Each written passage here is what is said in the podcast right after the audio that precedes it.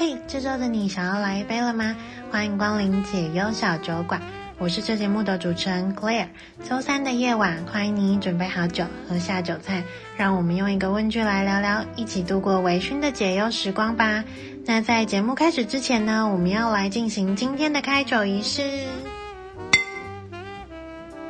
今天呢，想要来跟大家聊聊说女生怎么样追喜欢的男生。那会想要聊这个主题呢，是因为我最近接案的文章上刚好有写到相关的主题，然后以及最近身边的姐妹呢，刚好就有一些新的桃花，就刚开始恋情，刚开始稍稍萌芽，然后两个人有点暧昧的那个阶段。那呃，通常女生呢就会跟身边的姐妹分享这些事情，那有时候只是传一些，可能这个男生传传了一些让人觉得又好气又好笑，就是很直男的那种回答；要不然呢，就是可能会想要传一些男生的对话，然后想要去讨论一下，说，哎，这男生现在这样子是到底是什么意思呢？所以呢，我就刚好想说，可以整理五招，就是让对方可以唤醒狩猎本能。那虽然是你先对他有兴趣的，可是可以让他主动向你告白哦。那我觉得进攻最核心的概念呢，就是你要不断的传达出我对你有点兴趣，可是只是有点兴趣哦。所以如果就是我对你有点兴趣，它就是一个绿灯可以通行的。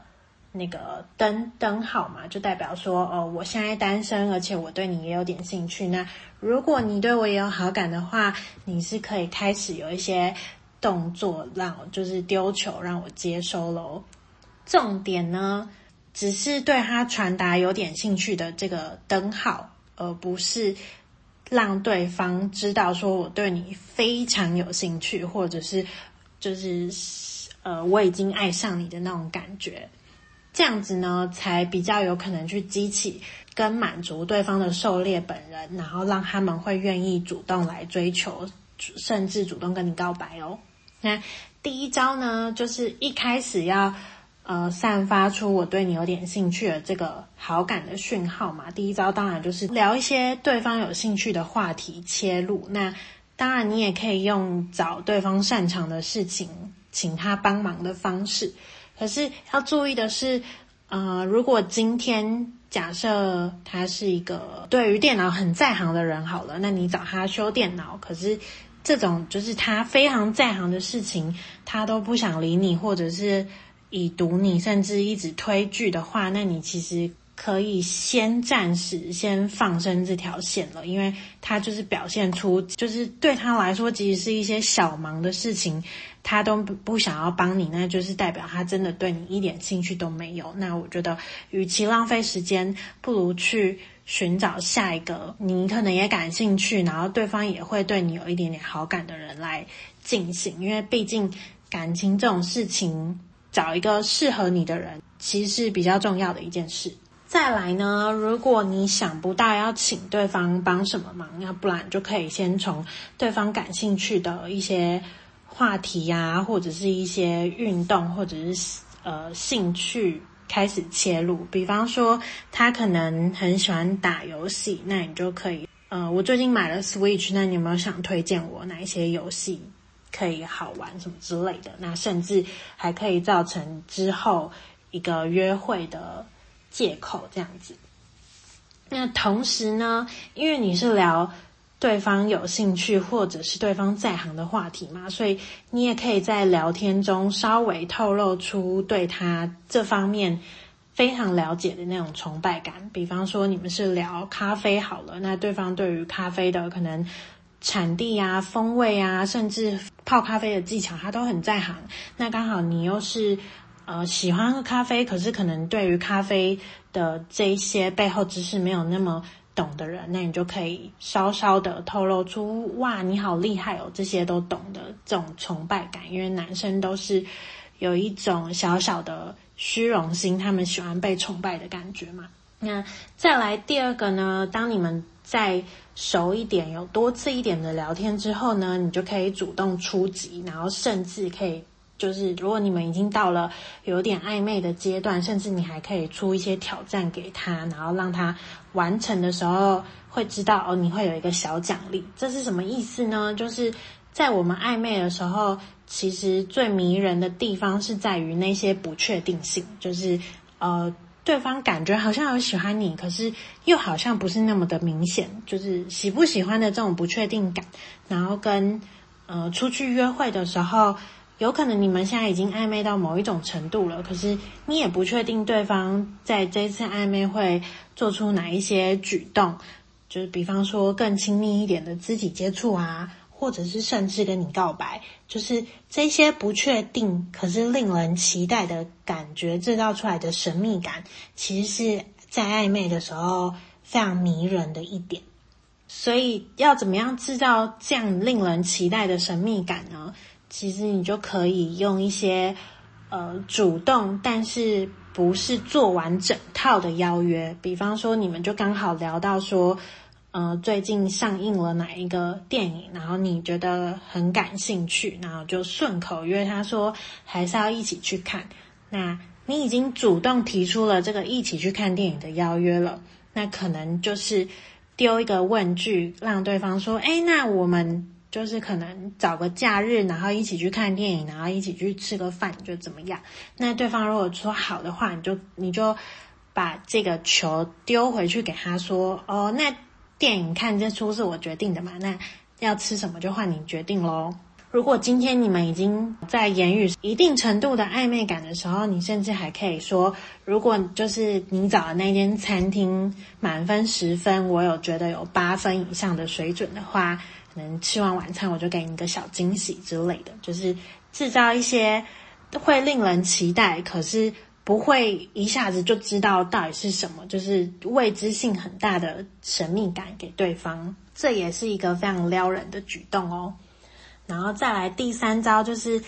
开始约会见面的时候，在穿着上，其实女生可以藏一点小心机，就是可以穿一些。嗯，比方说，你可能以前朋友聚会的时候，你比较常穿的装扮是，你比较常穿裤子，你其实不太常穿裙子，那你就可以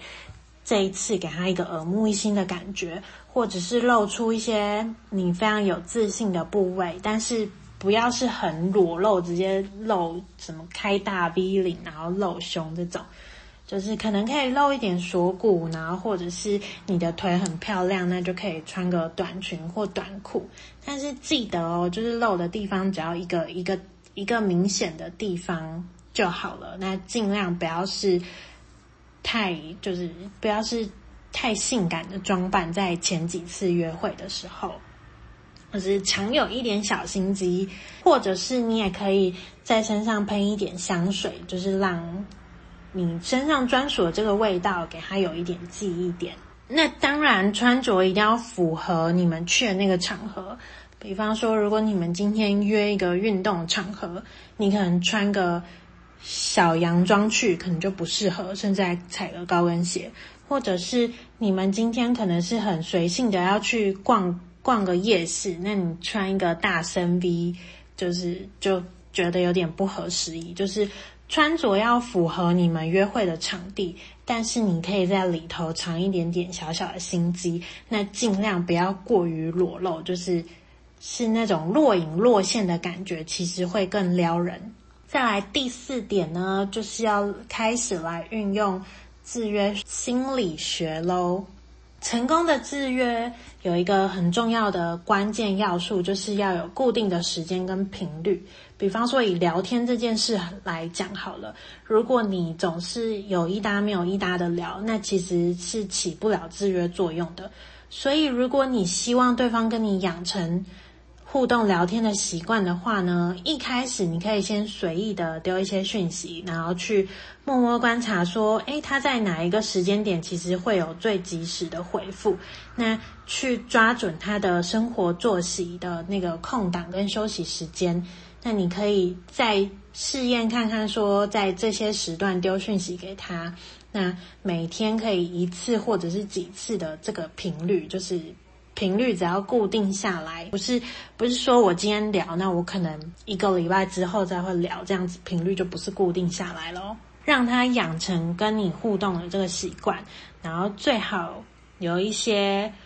呃特殊时间点的意义，比方说你发现他在晚上可能十一点，就是他要睡前会回复的最快，那你可能就是都抓睡前这个时间跟他聊一下，然后聊到会说晚安，就是有一些特定的时间上的意义会。更容易的去成功的制约。那等到他养成了这个跟你聊天的习惯的时候呢，你有时候就可以适时的欲擒故纵一下。那我觉得适时的欲擒故纵，不要是那种故意不回讯息，而是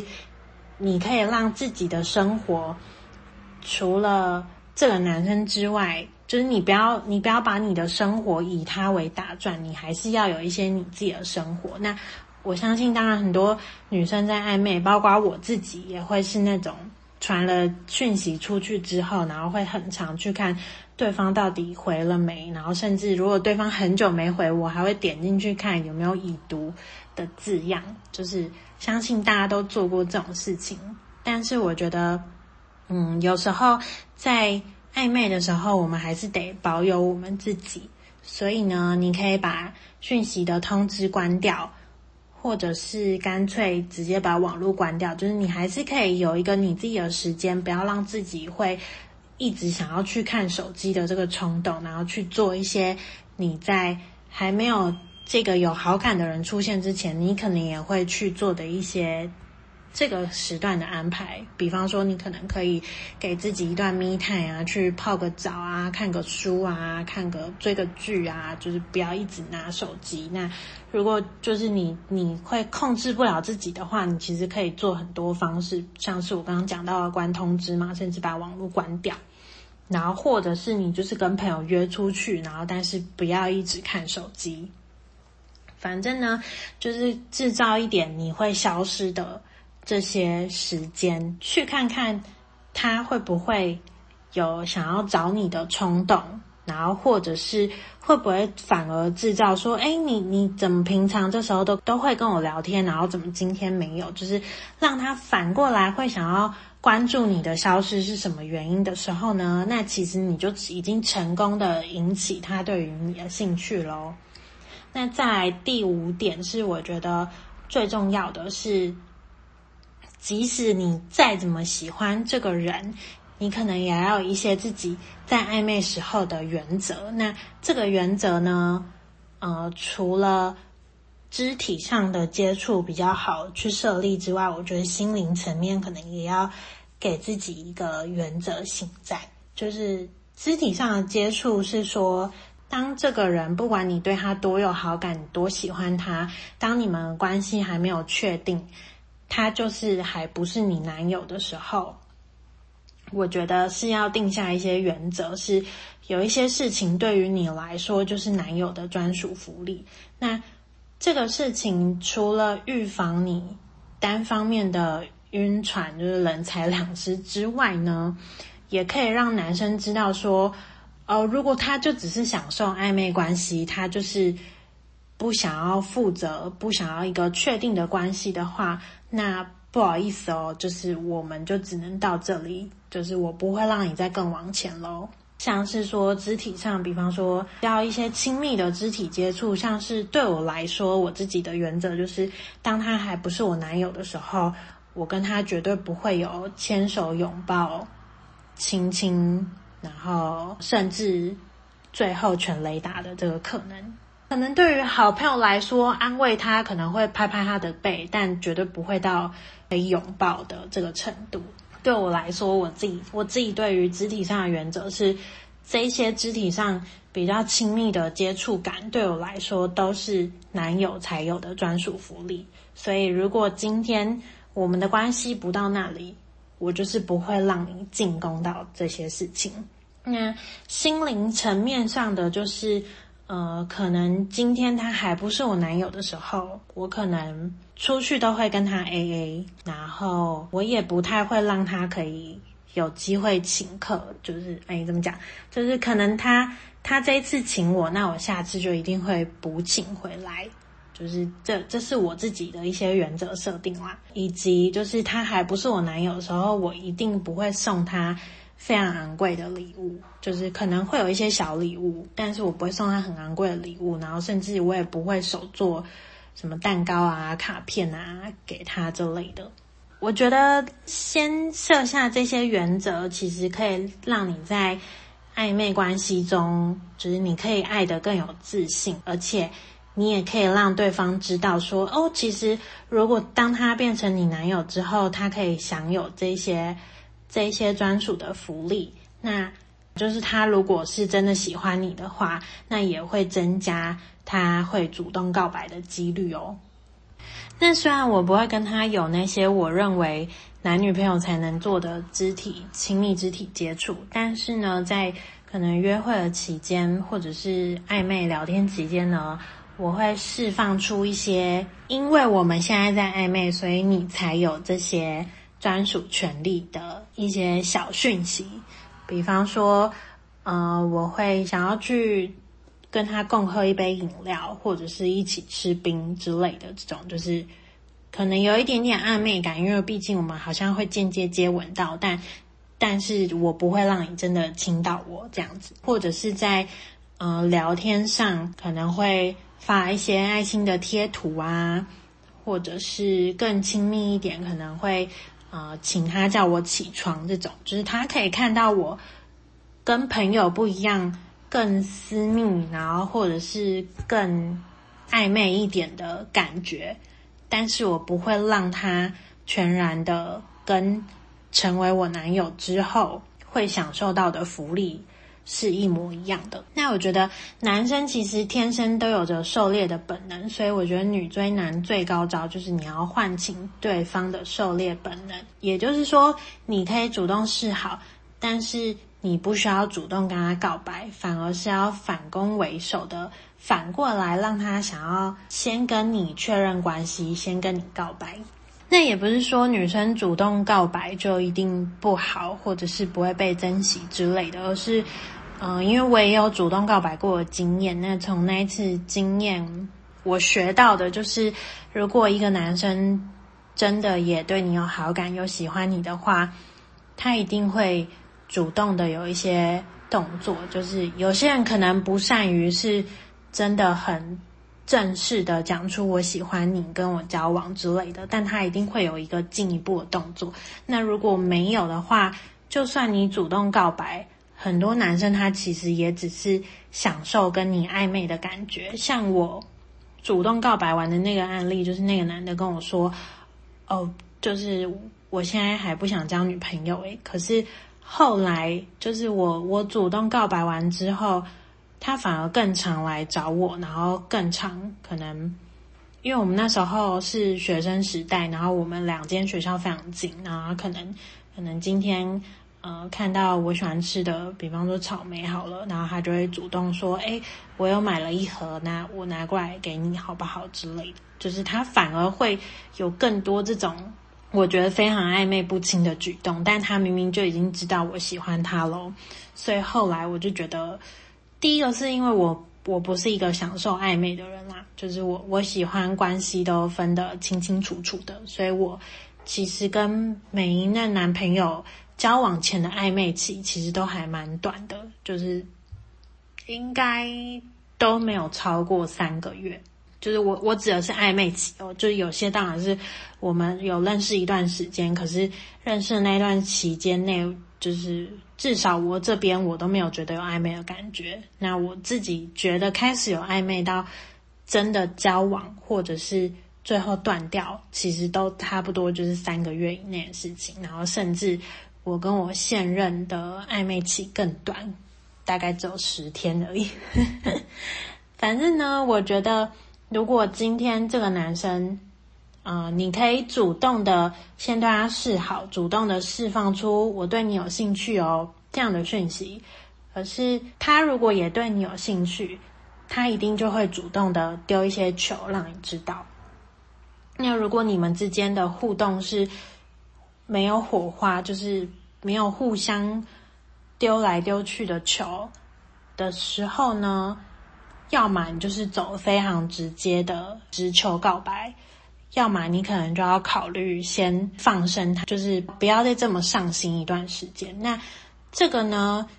其实也是让男生有一个思考期，因为我有听过身边有一些男生，就是可能一开始女生很猛烈的邀约啊，然后一起一直释放出一些对他有好感的讯息。我觉得可能这跟男生的本能也有关系吧，就是他们是习惯狩猎、习惯追着猎物跑的。那今天当他被当成猎物的时候，他可能就不会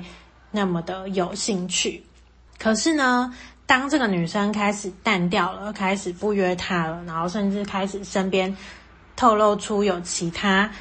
呃追求者，或者是跟其他男生其实也也会有这种跟你常出去啊，或者是常聊天的一些相处模式的时候，这些男生朋友反而才开始激起他们的兴趣，然后就就要反过来。就是以前可能是女生先追他，那现在就反过来变成男生男生追，想要把他追回来的那种感觉。所以呢，才会说最高招是你先释放出对他有兴趣，但是最后呢，是由他来做告白，他来确认关系哦。那我觉得大家如果想要学一些撩男，撩男。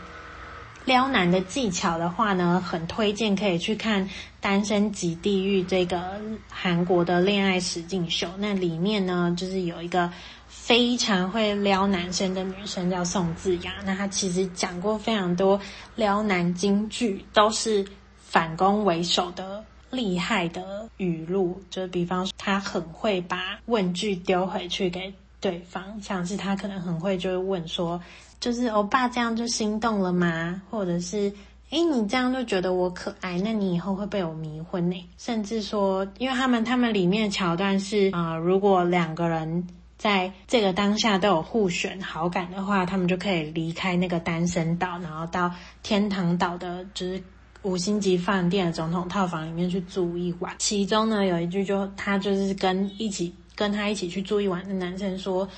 这么心动吗？那你现在应该不想回去那边了吧？会有一些这种非常直截了当的，就是要撩你的直球对决。可是他同时又把问句丢回给对方，就是看你要不要接这个球，会会让人就是其实。